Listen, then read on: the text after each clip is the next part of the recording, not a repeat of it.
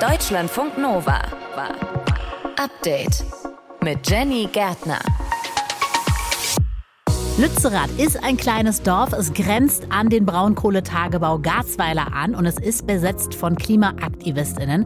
Heute Abend sitzen die allerdings eher weiter oben im Baumhaus. Es ist auf jeden Fall so, dass fast alle Aktivistinnen und Aktivisten hier in Lützerath sich jetzt in der Höhe aufhalten. Alle, die Sitzblockaden gemacht haben oder Menschenketten gebildet haben, wurden im Laufe des Tages abtransportiert. Erklärt unsere Korrespondentin Felicitas Böselager. Wie die Räumung der Polizei heute abgelaufen ist, hört ihr jetzt. Und wir schauen schauen auch, was rausgekommen ist beim Gipfel gegen Jugendgewalt nach den Krawallen in der Silvesternacht. Dieser Gipfel ist der Beginn einer Initiative, einer konzertierten Aktion für mehr Respekt und gegen Jugendgewalt in unserer Stadt. Das sagt die Berliner Bürgermeisterin Giffey. Sie hat viel vor, was genau beschlossen worden ist. Schauen wir uns an.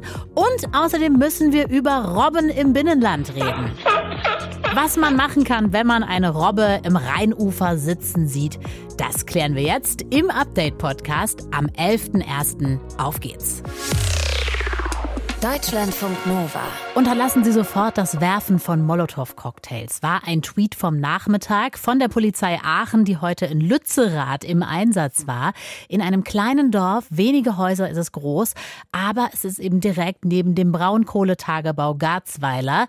Die Bewohner sind schon lange weg. Das Dorf gehört mittlerweile dem Energiekonzern RWE und KlimaaktivistInnen, die sind auch schon sehr, sehr lange da. Die wollen den Abriss von Lützerath verhindern damit auch die darunterliegende Kohle zur Stromgewinnung gefördert werden kann. Damit das eben nicht passiert, sitzen sie da. Aber dieser Protest richtet sich auch gegen die Politik, weil sie eben sagen, hey, Kohleausstieg ist ein wichtiges Klimaziel und diese Kohle, die unter diesem Ort liegt, brauchen wir gar nicht.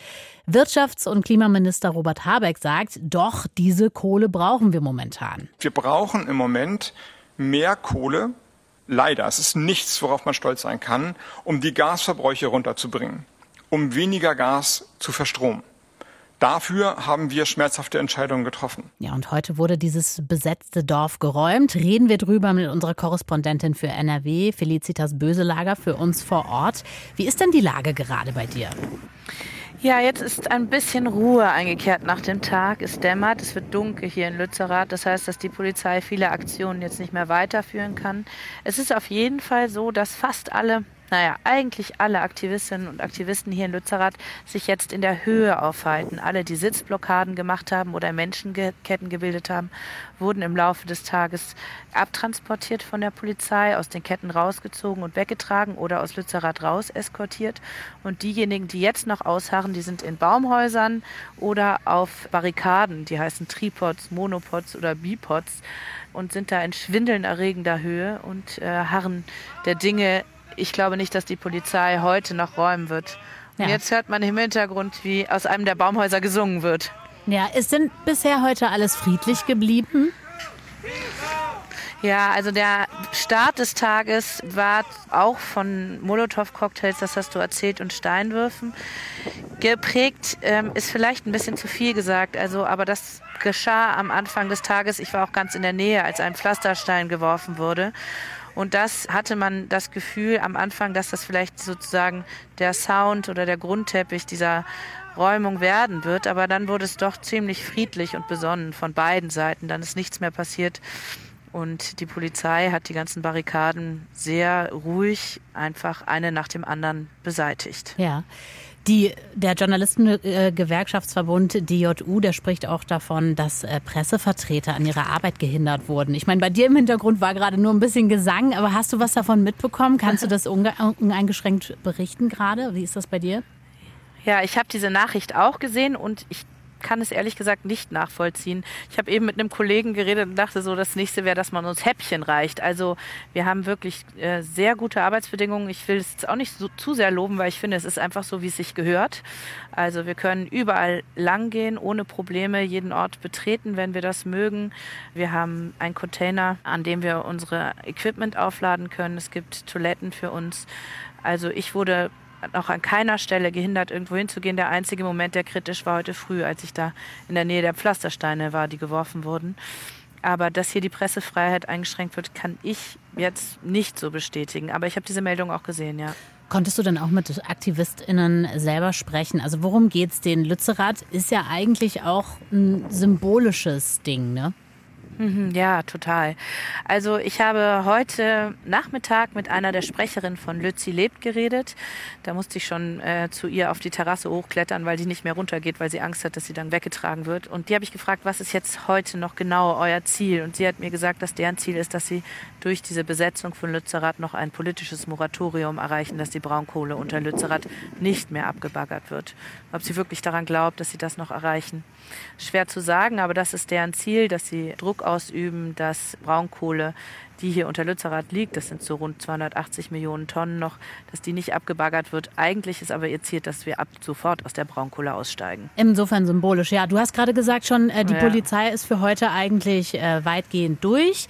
Das heißt, wie geht es in den nächsten Tagen weiter? Ja, also es müssen, es sind noch viele Barrikaden besetzt, auch wenn viele schon geräumt werden. Die werden jetzt Stück für Stück beräumt. Dann sind auch noch Häuser besetzt. Ähm, die Polizei war heute schon in einigen Häusern drin, aber noch nicht in allen. Das heißt, dann werden auf Dauer auch diese Häuser geräumt werden. Da weiß die Polizei noch nicht, was auf sie zukommt. Ähm, aber wenn es so weitergeht wie bisher, dann wird einfach jetzt Schritt für Schritt weiter in den Ort vorgedrungen und weiter die Barrikaden und die Baumhäuser abgeräumt. Und man sieht das jetzt auch schon, sobald eine Struktur ähm, weggetragen ist, kommen sofort die Bagger und baggern alles weg, sodass nichts mehr übrig ist, was man dann wieder besetzen könnte. Das erzählt Felicitas Böselager. Sie ist unsere Korrespondentin für NRW und vor Ort in Lützerath. Das besetzte Dorf wurde da heute geräumt. Die Räumungsaktionen werden wohl noch eine Weile dauern. Deutschlandfunk Nova. Update. Manche hören auf zu essen oder gehen auf die Straße, kleben sich irgendwo fest oder sind als Aktivistin bei Social Media total aktiv. Das sind jetzt so ein paar Protestformen, die wir kennen. Aber auch heute, wie in Lützerath, direkt neben dem Tagebau Garzweiler, gibt es AktivistInnen, die besetzen diesen Ort, weil sie verhindern wollen, dass er abgerissen wird, dass die Kohle darunter abgebaggert werden kann. Es braucht den zivilen Ungehorsam, das sagen sie selber. Darüber haben wir auch vorhin schon berichtet, haben geguckt, wie ist die Lage vor Ort. Deutschlandfunk Nova Reporter Jan Dahlmann hat sich gefragt, wann sind Aktivistinnen eigentlich dazu bereit, mehr zu tun als nur zu protestieren und wann ist ziviler Ungehorsam eigentlich legitim? Die Politik muss mehr für den Klimaschutz tun. Das fordern immer mehr Menschen. Das ist spätestens klar seit den großen Fridays for Future Demos. In Deutschland haben zeitweise mehr als eine Million Menschen auf Klimademos demonstriert. Aber viele AktivistInnen haben das Gefühl, das reicht nicht. Es muss mehr getan werden. Aber wann ist es so weit, dass ich mir als Individuum sage, okay, mir reicht's, ich muss mehr tun, als nur zu protestieren? Ich frage nach bei dem Protestforscher Daniel Mullis. Er arbeitet bei der Hessischen Stiftung Friedens- und Konfliktforschung. Für viele Menschen spielen sicher irgendwelche Schlüsselmomente eine Rolle, wo, wo sie vielleicht selbst auch irgendwelche Ungerechtigkeit erleben oder das Gefühl haben, da stimmt ähm, was nicht. Das ist sehr unterschiedlich, aber ich würde schon sagen, dass für viele Menschen, die sich da quasi wehren, quasi ganz am Anfang eigentlich ein Gefühl von Unbehagen, von Ungerechtigkeit, von widersprechen zu wollen, quasi einen Ausgangspunkt bilden. Jetzt im Fall der Klimaproteste ist Lützerath so ein Punkt. Vor einem Jahr haben viele junge Menschen die Grünen in die Regierung gewählt, in der Hoffnung, dass es mehr Klimaschutz gibt. Aus der Sicht von vielen KlimaaktivistInnen ist das nicht passiert. Carla Rochel von der letzten Generation sagt, ohne Druck aus der Gesellschaft passiert immer noch viel zu wenig. PolitikerInnen werden nicht von selber diese Maßnahmen umsetzen. Dafür ist die Klimakrise ein zu großes Problem. Und dafür sind einfach auch Lobbyismus und Macht zu blöd verteilt in Deutschland. Und deswegen brauchen wir eben diesen Druck da gerade auf der Straße. Weil die Aktivistin Lützerath befreien. Jetzt wird Lützerath also geräumt, die Häuser sollen abgerissen und die Kohle unter dem Dorf abgebaggert werden. Dabei sagen über 500 WissenschaftlerInnen von Scientists for Future, dass diese Kohle gar nicht gebraucht wird für die Energiewirtschaft. Die Kohle unter diesem Dorf wird nicht gebraucht und unabhängigen Gutachten wird nicht geglaubt. Carla Rochel hält auch in diesem Fall zivilen Ungehorsam für die beste Möglichkeit, um die eigenen Ziele zu erreichen. Das zeige die Geschichte. Dass ich wählen darf, das Frauenwahlrecht wurde mit zivilem Widerstand erkämpft. Dass Schwarze zumindest rechtlich gleichberechtigt sind, fußt auf diesem Protest. Deswegen sehen wir eben immer wieder, dass es nicht unfassbar wichtig ist, dass die gesamte Gesellschaft diesen Protest versteht, sondern die Mehrheiten für Klimaschutz, die sind wichtig und die sind seit Jahren da. Die Klimabewegung wird neben den Fridays for Future Demos also immer unbequemer. Die Straßen werden blockiert und Lützerath besetzt. Aber wie legitim sind extremere Protestformen? Der Protestforscher Daniel Mullis sagt, klar, die strafrechtliche Perspektive ist da ziemlich schnell geklärt. Die Polizei darf das Dorf räumen, denn das Gebiet gehört dem RWE-Konzern. Das zuständige Oberverwaltungsgericht hat einen Eilantrag abgelehnt. Es gilt also ein Aufenthalts- und Betretungsverbot. Wenn der Protest dort also nicht legal ist, kann er dann trotzdem legitim sein? Jedenfalls bei Lützerath ist es ganz klar so, dass es eine große gesellschaftlichen oder einen weit geteilten Zugeständnis dazu gibt, dass solange das nicht in Straßen, also quasi ins Feldschlachten jetzt eskaliert, dass es ein absolut legitimer Protest ist. Und es gibt ja keine letztendliche Antwort, außer dass es immer auch quasi damit zusammenhängt, was Gesellschaft als legitim oder als nicht legitim erachtet. Ja, und das ist gar nicht immer so leicht zu beantworten. Denn es kann auch sein, dass wir als Gesellschaft heute etwas total normal finden, aber wir uns dann irgendwann zurückblickend fragen, wie konnte das mal normal sein? Nehmen wir das Beispiel der Ehe für alle. Es hat mehr als 25 Jahre Aktivismus gebraucht, bis auch homosexuelle Menschen in Deutschland heiraten durften. Also Proteste, meint Mullis, verändern auch die Gesellschaft. Da würde ich sagen, ist Protest nicht nur eine Reaktion auf Gesellschaft, sondern es macht auch Gesellschaft. Es prägt, was wir für Bilder von der Welt quasi vor Augen haben. Ne? Und ich bin mir ziemlich sicher, dass viele Menschen, ich selbst quasi nicht so die großen Vorstellungen des rheinischen Braunkohlereviers so vor Augen hatten. Und dass diese Bilder, die da jetzt auch hergestellt werden, diesen Polizeiketten, die quasi dann nachts vor diesen Baubaggern stehen und so, dass das quasi gesellschaftlich wirkmächtig sein wird.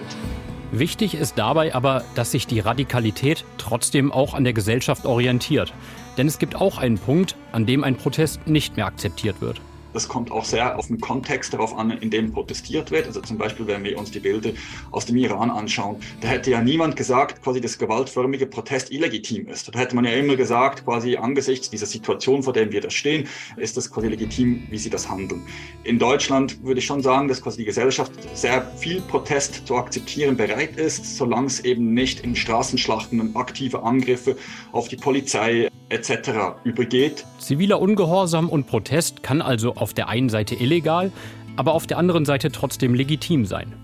Bis zu welchem Punkt wir das als Einzelperson gut finden und wann wir so eine Protestform für uns selbst entscheiden, muss aber natürlich jede und jeder mit sich selbst ausmachen. Ja, wann sind AktivistInnen dazu bereit, mehr als, zum, als nur zu protestieren? Und wann ist ziviler Ungehorsam legitim? Infos dazu waren das von Deutschlandfunk Nova-Reporter Jan Dahlmann. Deutschlandfunk Nova. Update. Der deutsche Pass zählt zu den attraktivsten der Welt, denn mit ihm können wir in 190 Länder reisen und das alles ohne Visum. Wir können in vielen Ländern einfach so arbeiten, wir können Urlaub machen und deswegen liegt dieser Pass auf dem Pass-Ranking der Firma Hanley Partners weltweit auf Platz 3. Der wirtschaftlich mächtigsten Ausweispapiere, die es so gibt. Vor uns liegt eigentlich nur Japan und dann noch auf Platz 2, den teilen sich Singapur und Südkorea, also die Pässe aus diesen Ländern. Wir sind unglaublich privilegiert. Wir können praktisch überall hin, wo wir wollen. Und da das Jahr noch sehr frisch ist, können wir auch unseren kompletten Jahresurlaub jetzt erstmal schön verballern. Also im Kopf machen wir das schon, planen schon alles durch. Martin Schütz aus der Deutschlandfunk Nova Redaktion. Was sind denn so die Ziele, die 2023, äh, also in diesem Jahr besonders im Trend liegen? Also der deutsche Pass reist vermutlich auch in diesem Jahr gerne dahin, wo er sich auskennt, kann man eigentlich ganz platt sagen. Das Mittelmeer ist so das Zielgebiet.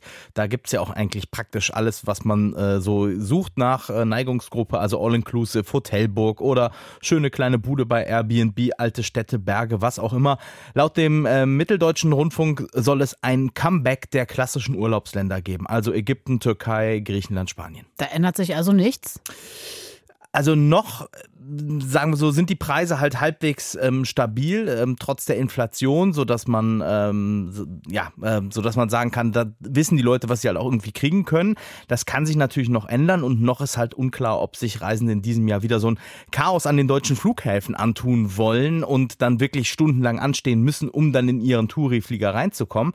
Aber ein bisschen was ändert sich vor Ort doch auch. Also je nachdem, wohin du fährst, einige Regionen und Städte verlangen in Zukunft sowas sowas wie Eintritt oder eine Touristensteuer. Also in Venedig soll das bald kommen, um den Touristenstrom ein bisschen zu steuern, damit die Stadt nicht auseinanderfliegt. Und auch in Valencia ist das auf den Weg gebracht.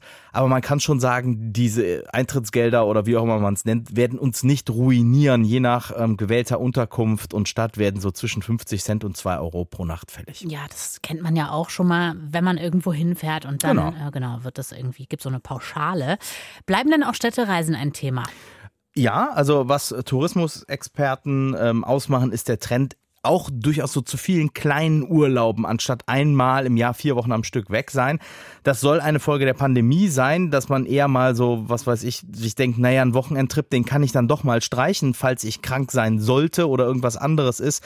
Das kann man irgendwie verschmerzen, aber den kompletten Jahresurlaub in die Tonne zu kloppen, das ist schon ziemlich hart und deswegen sind natürlich auch Städtereisen wieder im Trend. Das heißt, viele Menschen, die in großen Städten leben, wo gerne mal Touris vorbeikommen, werden Mhm. sich wieder aufregen und sagen, verdammt, ihr macht uns hier unsere superschönen Plätze streitig. Äh, Klar, also ich meine, diese Gefahr besteht ja durchaus.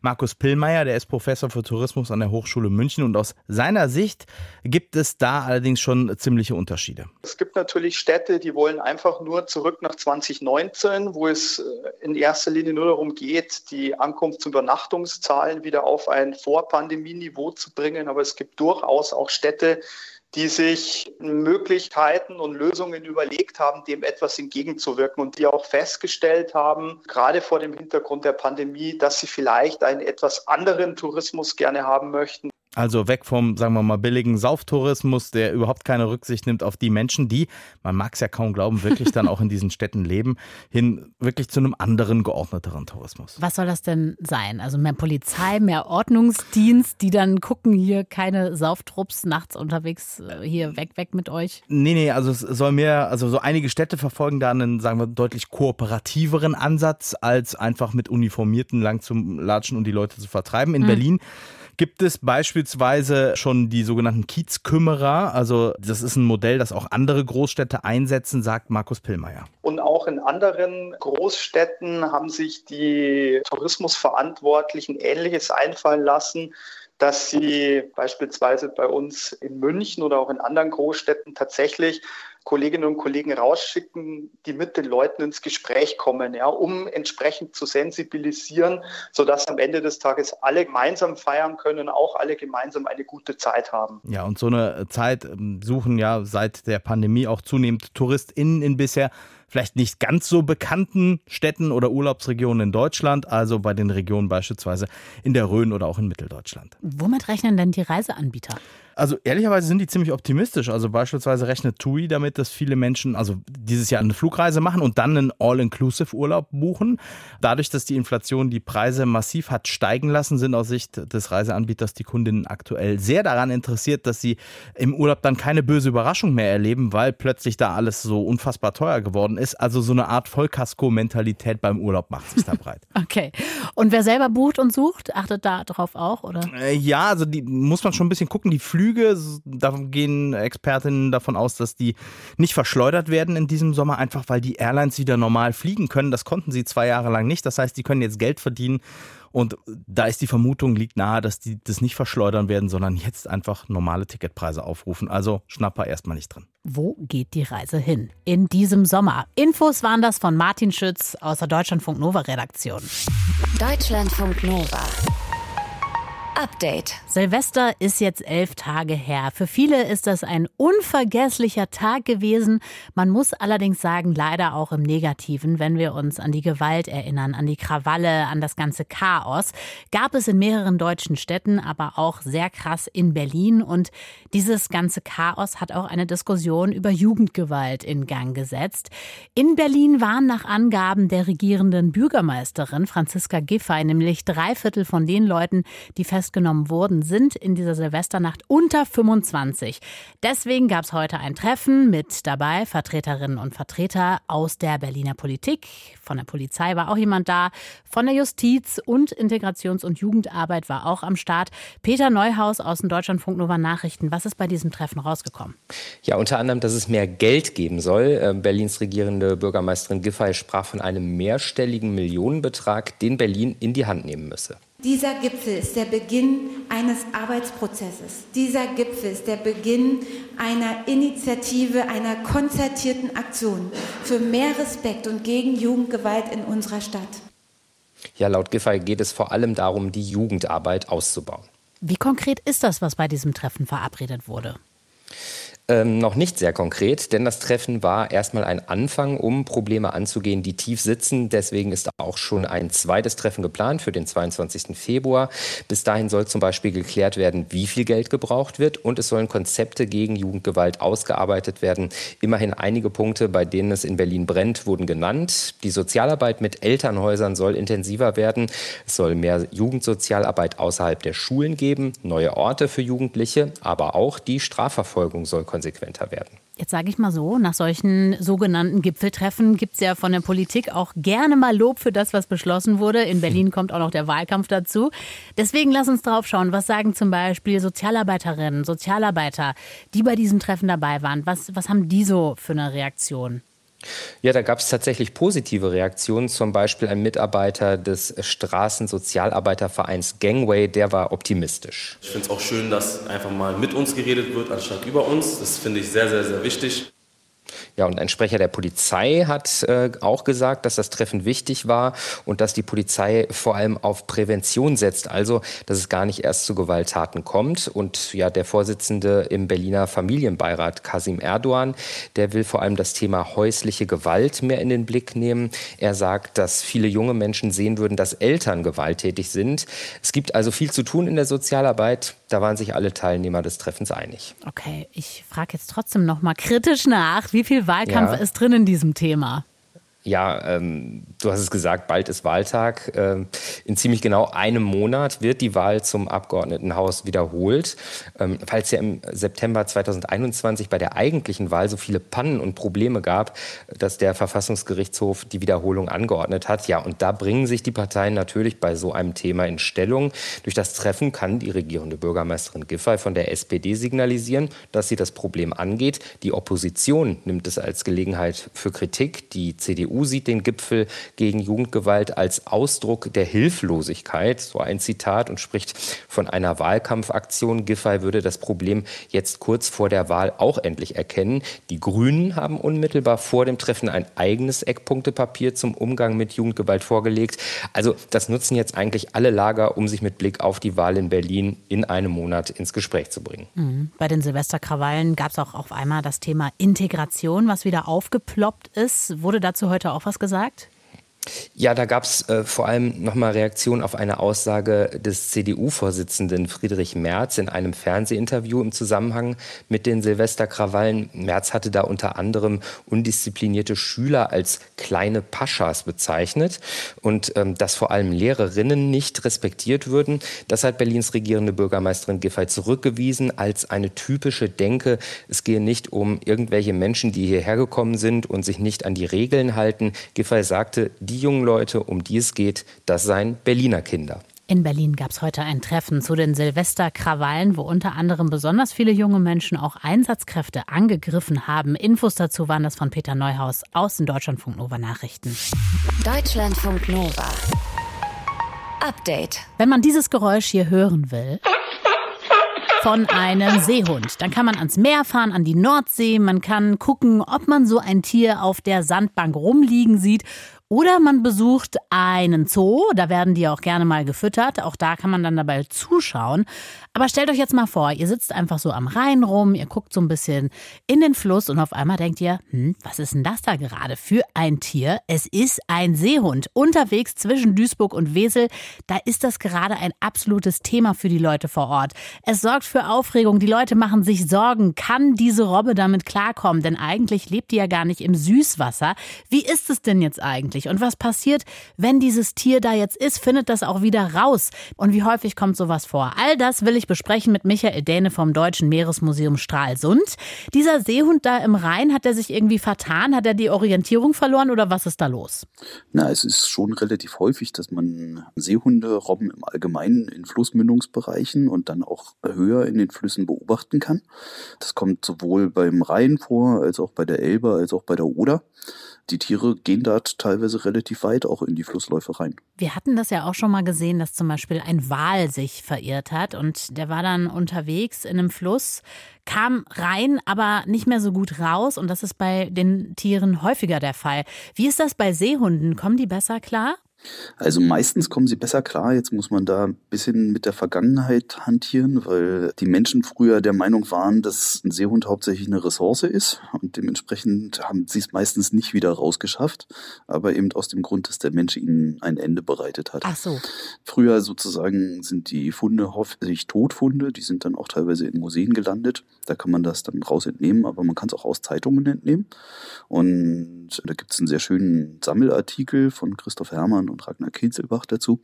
Die haben sich damit beschäftigt und haben zum Beispiel festgestellt, dass beim Rhein circa 620 Kilometer von der Rheinmündung entfernt die weiteste Robbe beobachtet wurde. In dem Fall auch ein Seehund zwischen Ludwigshafen und Speyer. Das heißt, der Seehund kommt rein, aber er kommt auch wieder raus. Also hat einfach eine sehr gute Orientierung oder woran liegt das? Das liegt sicherlich daran, dass er eine gute Orientierung hatte, aber Seehunde können ja auch mit den Fibrissen die Strömung sehr gut wahrnehmen. Die Fibrissen sind die Barthaare und mit den Barthaaren können sie dann auch feststellen, wohin denn der Fluss fließt und mit dem Fluss kommen sie ja auch wieder zur Mündung zurück. Ah, okay. Wie häufig passiert sowas? Also auch nicht nur im Rhein, sondern allgemein? Also belegt ist es nicht sonderlich häufig, aber zum Beispiel jetzt in dem Bereich, wo das Tier beobachtet wurde, Duisburg und rund, da sind drei verschiedene Sichtungen aus den letzten 100 Jahren hm. belegt. Aber es wird jetzt nicht so sein, dass die Robben sich denken, ach ja, hier unsere besten Liegeplätze am Meer, die sind schon weg, wir siedeln uns jetzt dauerhaft an im Binnenland. Na, das wird tatsächlich eher nicht der Fall sein. Also es ist auch nicht belegt, dass äh, Robben sich dauerhaft in Flussbereichen ansiedeln, sondern nach einer Weile sozusagen müssen sie sich ja auch wieder verpaaren und müssen wieder in ihre normalen Nahrungsgründe zurückziehen.